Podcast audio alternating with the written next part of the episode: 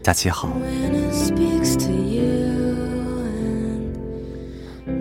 每晚给你读点什么？乖，不要给外婆开门。这里是大灰狼讲故事。你好，我是李大狼。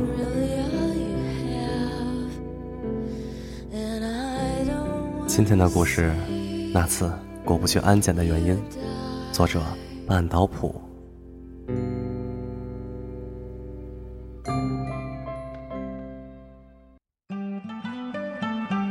清晨的歌声。二零一一年的那个夏天，我认识了梁介。爸爸要突然收回安定门附近的一套老房子，不再继续出租。你在英国也上了两年学。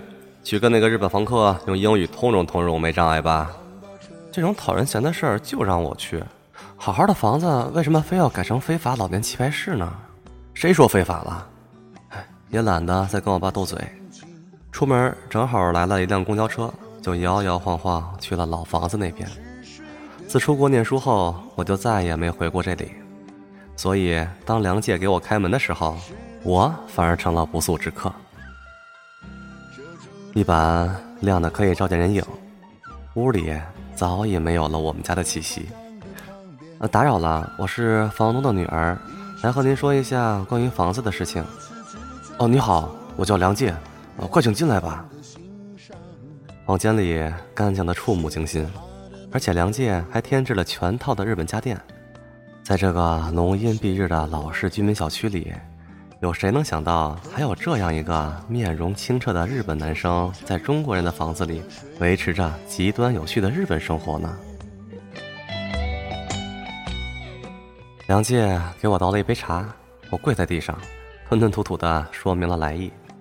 他当然也是跪在地上的，表情显得惊恐极了，以为是他身为房客在哪里做的有失妥当。我无从解释我爸不惜违背租期信誉而临时要去搞的那些无聊构想。我想在日本，估计没谁会在居民楼里辟出自己的房子来打牌，这种事情他估计理解不了，于是只敢抱着“总之家里决定房子不再出租，要收回了”这个干瘪的理由不放。他低头冥思苦想着，我继续四处打量，玄关处的折叠自行车轮胎上连泥都没有。你是处女座吗？我没话找话，想缓解一下僵硬的气氛。处男，我我我不是。他涨红了脸。完了，处女座这个单词一定不是处女那个词，日本人一定觉得我们中国人真是丧心病狂透了。啊，其实我的意思是，我还想辩解，他却先大笑，哈哈，我想你是在问我的星座。我我是金牛座。谁说日本人没有幽默感呢？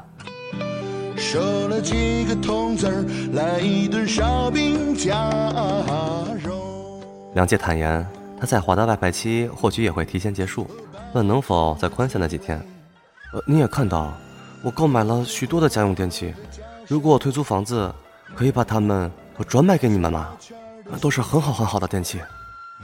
我装模作样的打开电视。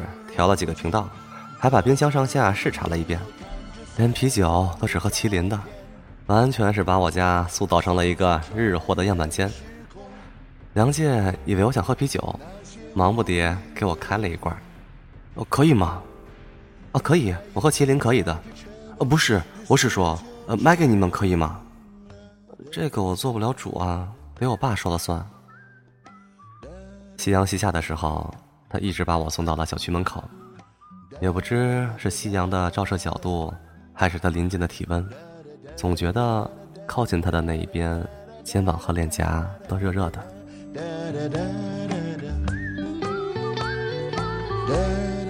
回家后向爸爸汇报此次中日双方会谈结果，爸爸把胡子一吹，没说什么时候能搬，还要把家电全卖给我们，好家伙！好歹还把你送去了英国念国际贸易，就这点谈判水平啊！我不要那些家电啊，我要搞复古棋牌室，订的仿明清家具马上就能送到了。那些现代化的东西，我通通都不要。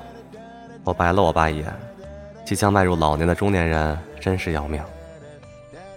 过了两天就是七夕，听说日本人要过七夕的，我妈凑过来瞎热情。那也是织女过节，管牛郎什么事儿？我爸拿下报纸，白了我妈一眼。爸学识渊博，好像日本的确是女孩子过七夕，在我妈面前，我却总要站在我爸这边。毕竟我爸给零花钱方面一直比我妈慷慨。你送点吃的过去。人家背井离乡的也不容易，那孩子租我们房子两年了，从没让我们费过心。我妈提过来一篮子她烤的饼干，让我带到老房子那边去。她最近开始痴迷烘焙，但味道实在不敢恭维。现在她竟开始祸害起友邦人士来，这回我爸笑眯眯没反对。我只好到一家日本糕点店，瞻前顾后的买了一只点心礼盒，好送给他。走到老房子的小区里，先拿我妈的那篮子饼干喂猫。我去，连猫都不吃。梁介刚从外面回来，推着他的自行车，笑着走到我身边。呃，这只叫玉子，这只叫小英，那边那只探头探脑的叫简子。这可是我们中国的猫啊！我绝望的喊。他从篮子里拿出一块本该是他吃的饼干，去逗弄简子。简子扭扭捏捏的走过来。在他的小腿上蹭了几个来回，表示亲密，就走开了。饼干绝望的留在了原地。在梁界的客厅，我们吃着我买的点心，喝了点绿茶，又开始进入了中日双方友好会谈。月底我就搬走，家电卖给你们，一共一万块钱，可以吗？很好很好的家电呢。梁姐一副痛心疾首的样子，这也的确是个痛心疾首的价格。光那台大冰箱，我看都要值七八千的样子，更不论彩电、音响、空调，还有洗衣机什么的。你是什么东西都要用日本的吗？我神神秘秘的问。他有点紧张，也也不全是日本的。一万块啊！我躺向沙发想舒展一下，发现沙发也不是我家的，于是只好重新正襟危坐起来。一万块，我爸会同意的概率也很小。你的爸爸会觉得价格还是高了点吗？哎，也不全是这么一回事儿，主要就是我爸的一些古怪念头超越了金钱呐。我挠了挠头，他主要是想收回房子，家电我怕他不感兴趣，我家也不想再添置家电了。梁介看起来很难受的样子，我也在外留学，知道寄人篱下随时可以被人赶走的滋味。一万块，梁姐也是损失了不少的。我样样不乐的回到家里，可以预见今天的谈判结果决然不是我爸想见的。什么？一万块？我一毛钱也不想出。我爸把报纸一抖，我只想让他快点搬走。我和我妈面面相觑。此时，我竟不惜在我妈面前朝他顶嘴：“搬搬搬，是你先负了亿，就不能朝人家报点恩？”我伸手狠劲儿撕下一张日历，竟发现我要走的日子也渐渐临近了。走之前帮我把房子的事办妥啊！一年花我那么多钱，英语是不是还没人家日本人的利索呀？我爸举起西瓜大嚼，我白了他一眼，甩门进了房间。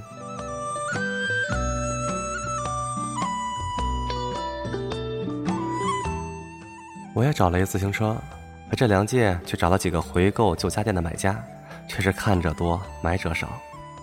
后来索性变成了二人自行车游北京，卖家电的事儿早抛在脑后。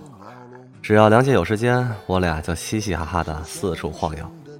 他轻快的把自行车从胡同里骑过去，阳光洒在他的发茬上，白衬衣鼓起来，就像一只小小的白帆。那天回到家，也不知为了什么事儿笑成了一团。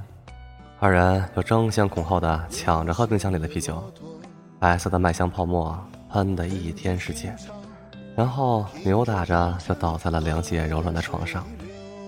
此刻，大陆和岛屿都离我们越来越远。白床单上，我和梁姐的肌肤是没有疆界的，于是我便知道了她床头柜里。也不全是日本的秘密。把家电卖出去未果，我必须回家再和我爸谈谈一万块的事儿。没用，你真没用。我爸痛心疾首。你妈要回乡下去给你外公上坟，你陪她两天。房子的事儿先搁着，你也快开学了，去看看你外公就也得走了。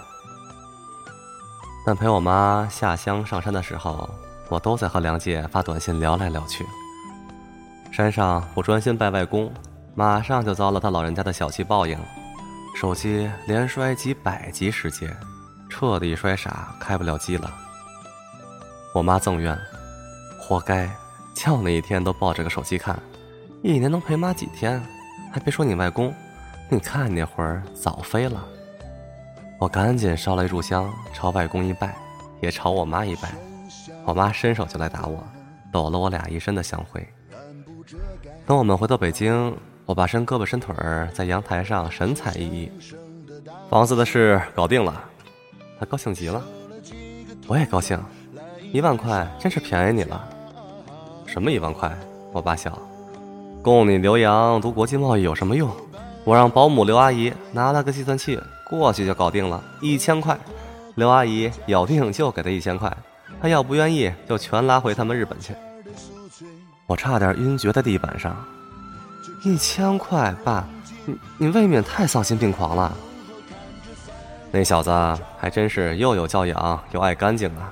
我去收房的时候，连灯罩上面都擦得一点灰尘都没有。我真的还没见过那么整洁的人，那么整洁的屋子。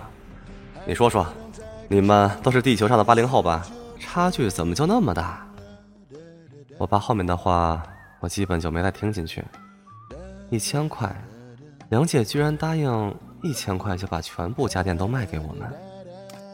联系上那天在他家卧室里，啊不，我家卧室里发生的那件事儿，还有后面几天手机坏掉造成的沉默不语，然后就是保姆出面砍价到了一千块，简直就是像，怎么看怎么都觉得我们是丧心病狂的中国一家人。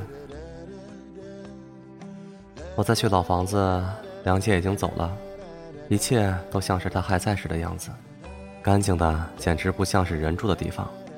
冰箱打开，啤酒依然整整齐齐的摆满了饮料架。一千块啊！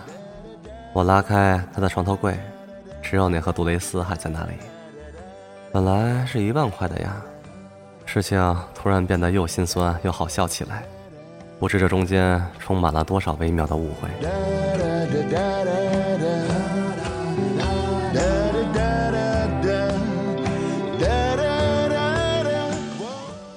转眼就该回学校了，我在机场呆若木鸡的过安检，安检员的手持探测仪总是在我嘴边滴滴滴。口袋里装什么东西了？可以拿出来看看吗？我掏出来，我的天！居然是那只我从梁姐床头柜里拿出来，随手放进兜里的安全套。是西博的关系。安检小姐看出我的尴尬，朝我解释性一笑。可是我在前方看见梁介是怎么回事？这个与安全套同在的男子，提前结束了在中国的工作，接下来我会去英国。我目瞪口呆的看着他。啊，对了，我家在英国有亲戚。要不要我拜托他们租房子给你？梁介笑了，但家电可能要自行添置购买哦。我除了把那盒杜蕾斯扔在他脸上，也没别的方式好表达我此刻的心情了。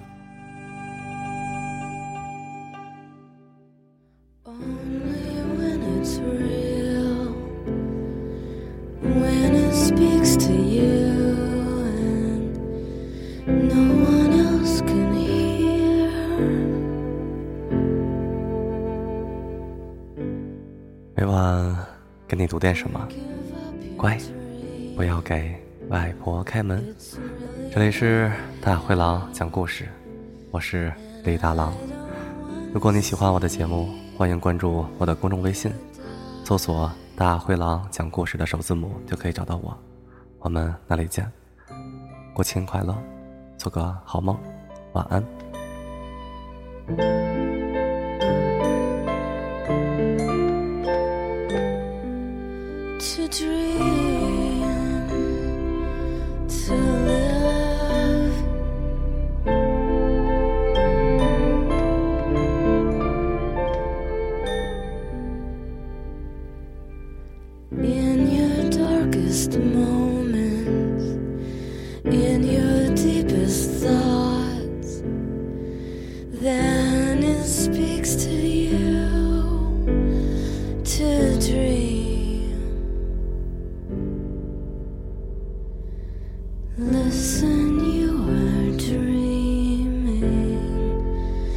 This is who